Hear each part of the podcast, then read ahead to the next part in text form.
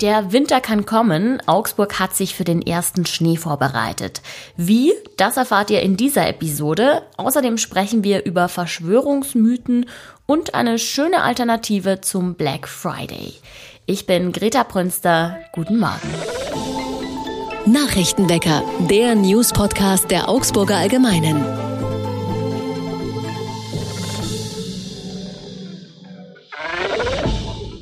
Erst kürzlich hatten wir im Nachrichtenwecker ein Gespräch über gefälschte Markenprodukte und wie häufig so etwas vorkommt.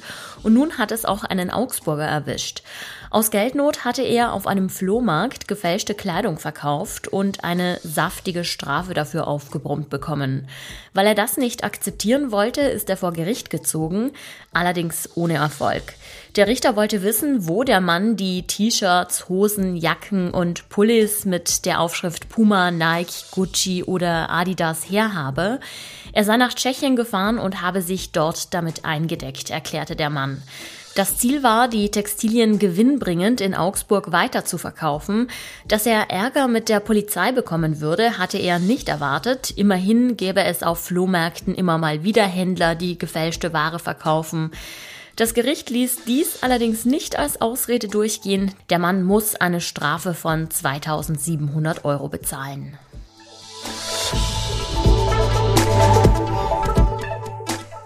Die Stadt will zusammen mit den Stadtwerken das Bike-Sharing-Angebot in Augsburg deutlich ausweiten. Aktuell gibt es 500 Leihräder an etwa 100 Standorten, ein recht überschaubares Angebot also. Auch über das Angebot von Elektrorädern will man sich jetzt Gedanken machen. Die Leihstationen sollen in Stadtteilzentren, aber auch in Wohngebieten liegen. In Gegenden, die schlecht an den Nahverkehr angebunden sind, könnten Räder den Menschen tagsüber dabei helfen, zur nächsten Bushaltestelle oder zur Straßenbahn zu gelangen. Eins ist der Stadt aber wichtig, es soll sich um Räder handeln, die an festen Stationen auch wieder abgegeben werden müssen und nicht einfach irgendwo in der Gegend abgestellt werden können. Sonst drohten ähnliche Probleme wie mit den Elektrorollern, sagt Wirtschaftsreferent Wolfgang Hübschle. Die müssen nämlich ständig wieder eingesammelt und aufgeladen werden.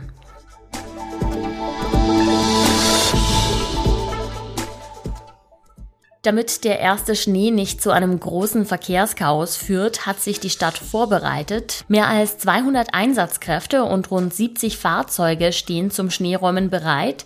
Außerdem wurden die Lager des Abfallwirtschafts- und Stadtreinigungsbetriebs mit rund 10.000 Tonnen Salz und Split gefüllt.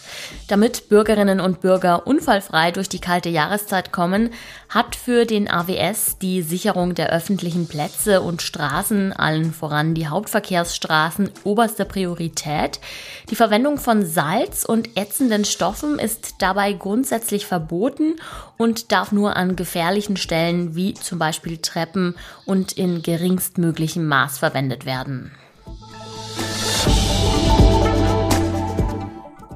Also heute muss das Schneeräume-Team jedenfalls noch nicht loslegen, denn es ist kein Schnee in Sicht. Die Temperaturen liegen zwischen 0 und 7 Grad und es ist mit leichtem Regen zu rechnen. Bei mir zu Gast ist jetzt meine Kollegin Sophia Ungerland, mit der ich über eine sehr berührende, zum Teil auch sehr persönliche Geschichte sprechen werde. Es ist die Geschichte ihrer Großeltern, die den Märchen eines Verschwörungstheoretikers aufgesessen sind. Solche Menschen, die unwissenschaftliche Informationen verbreiten und andere davon überzeugen wollen, gab es nämlich schon lange vor der Corona-Pandemie. Hallo Sophia. Hallo Greta, freut mich, dass ich da sein darf. Erzähl am besten zuerst mal, wie du auf die Sache gestoßen bist. Ja, das war bei einem Familientreffen bei meinem Vater und äh, wir saßen im Wohnzimmer am Tisch und sind auf das Thema zu sprechen gekommen, was damals vor 20 Jahren passiert ist. Meine Großmutter, die äh, war an Krebs erkrankt und äh, ist dann verstorben, letztlich an einer Thrombose zwar. Ähm, zwei Monate später ähm, hat sich mein Großvater dann das Leben genommen da, diese Fakten waren mir klar, das wusste ich damals auch schon als Kind, aber dass da ein Verschwörungstheoretiker auch eine Rolle gespielt hat, das war mir völlig neu und ähm, mein Vater hat dann ein Buch herausgekramt, ähm, das Hammer geschrieben hat und dann auch den Abschiedsbrief von meinem Großvater. Und ich war völlig schockiert eigentlich über diese Flut an neuen Informationen und so kam dann eins zum anderen und ich, mich hat's nicht mehr losgelassen. Ich musste dann, ja, weiter nachforschen und weiter recherchieren. Ja, du hast schon einen Namen genannt, Hamer, Rike Gerd Hamer. Welche Lehren hat dieser Mann denn verbreitet? Er hat eine ähm, Theorie zur Entstehung und auch zur Behandlung von Krebs äh, erstellt, auf die Beine gestellt. Und da muss ich jetzt vielleicht ein bisschen ausholen, ähm, weil das Ganze äh, seinen Ursprung eigentlich in den 70ern hatte, in einer sehr persönlichen Geschichte von Hamer, ähm, weil er bei einer Schießerei vor der Küste Korsikas seinen Sohn verloren hat ein sehr, sehr ähm, dramatisches Erlebnis für ihn persönlich, den er auch als den schwärzesten Tag in seinem Leben bezeichnet. Ähm, und einige Monate später hat er ähm, selbst Hodenkrebs entwickelt und dann einen Zusammenhang ähm, vermutet, eben zwischen diesem Verlust seines Sohnes und ähm, dem Krebs. Und auf dieser Basis hat er eine Theorie entwickelt, und die besagt eben, dass eine äh, Krebserkrankung immer ein sogenanntes hochdramatisches Schockerlebnis zum Ursprung hat. Dieses würde Spuren im Gehirn hinterlassen und die wiederum lösen dann den Krebs in dem jeweiligen Organ aus, je nachdem, was es für ein Konflikt ist.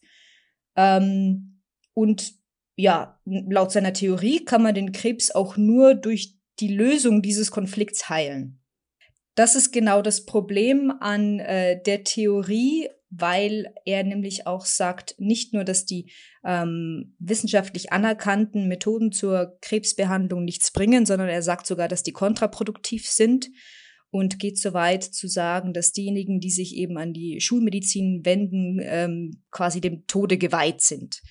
Und das ist natürlich ein Problem, weil er die Patienten dann ähm, wegdrängt von einer Behandlung, die ihnen vielleicht das Leben retten könnte.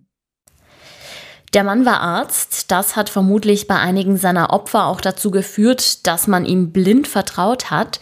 Inwiefern sind seine Methoden denn unwissenschaftlich? Also es gibt verschiedene äh, Instanzen, in, an denen er gescheitert ist. Er hat seine Theorie zum ersten Mal 1981 öffentlich äh, formuliert, als er seine Habilitationsschrift eingereicht hat. Diese Habilitationsschrift wurde abgelehnt, ähm, weil sie unwissenschaftlich war, weil er nicht wissenschaftlich gearbeitet hatte. Ähm, später wurde ihm dann auch die Approbation entzogen. Die Approbation ist die, ähm, äh, die Erlaubnis, den Beruf des Arztes ausüben zu dürfen.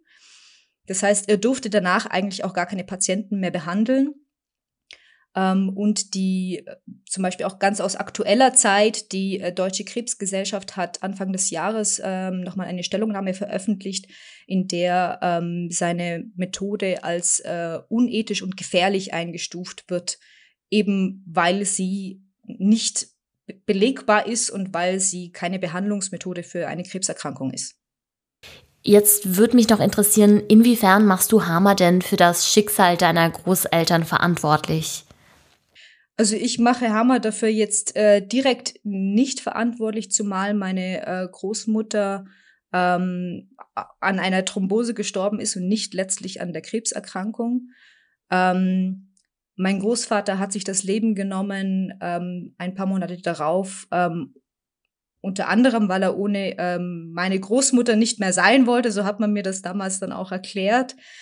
Und ich, ja, ich glaube schon, dass er ziemlich stark daran geglaubt hat, aber ich glaube trotzdem nicht, dass Hammer für den Selbstmord meines Großvaters ähm, zur Verantwortung gezogen werden kann. Meine Kollegin Sophia Ungerland war das mit einer sehr berührenden Geschichte über Menschen, die in ihrer Verzweiflung zu Opfern von Verschwörungsmythen werden. Danke, Sophia, dass du die Geschichte mit uns geteilt hast.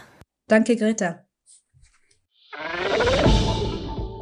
Und auch das ist heute noch wichtig. Zum geplanten Bürgergeld finden heute die Schlussabstimmungen im Bundestag und Bundesrat statt. Damit soll der Weg für das Gesetz frei werden, sodass es in wesentlichen Teilen zu Beginn des neuen Jahres in Kraft treten kann. Das Bürgergeld soll an die Stelle von Hartz IV treten. Ihr wisst bestimmt, welcher Tag heute ist, weil euch die Werbung schon seit Tagen darauf aufmerksam macht. Black Friday, der große Tag der großen Rabatte. Wenn ihr aber keine Lust habt, euch in den Kaufrausch zu stürzen, dann bietet euch Augsburg auch eine Ersatzaktion Kuscheln statt kaufen. Menschliche Wärme soll das gute Gefühl ersetzen, das man hat, wenn man sich gerade was Neues gekauft hat. Von 14 bis 19 Uhr wird die Kuschelmannschaft von Initiator Stefan Keindl in der Augsburger Innenstadt unterwegs sein und den Menschen Umarmungen anbieten. Mal sehen, ob das bei dem einen oder anderen Glücksgefühle auslöst. Das war's auch schon wieder für heute. Fühlt euch alle ganz herzlich gedrückt. Mein Name ist Greta Prünster und ich sag Tschüss. Nächste Woche ist mein Kollege Manuel André wieder für euch am Start, also hört auf jeden Fall rein. Nachrichtenwecker ist ein Podcast der Augsburger Allgemeinen. Alles, was in Augsburg wichtig ist, findet ihr auch in den Show Notes und auf augsburger-allgemeine.de.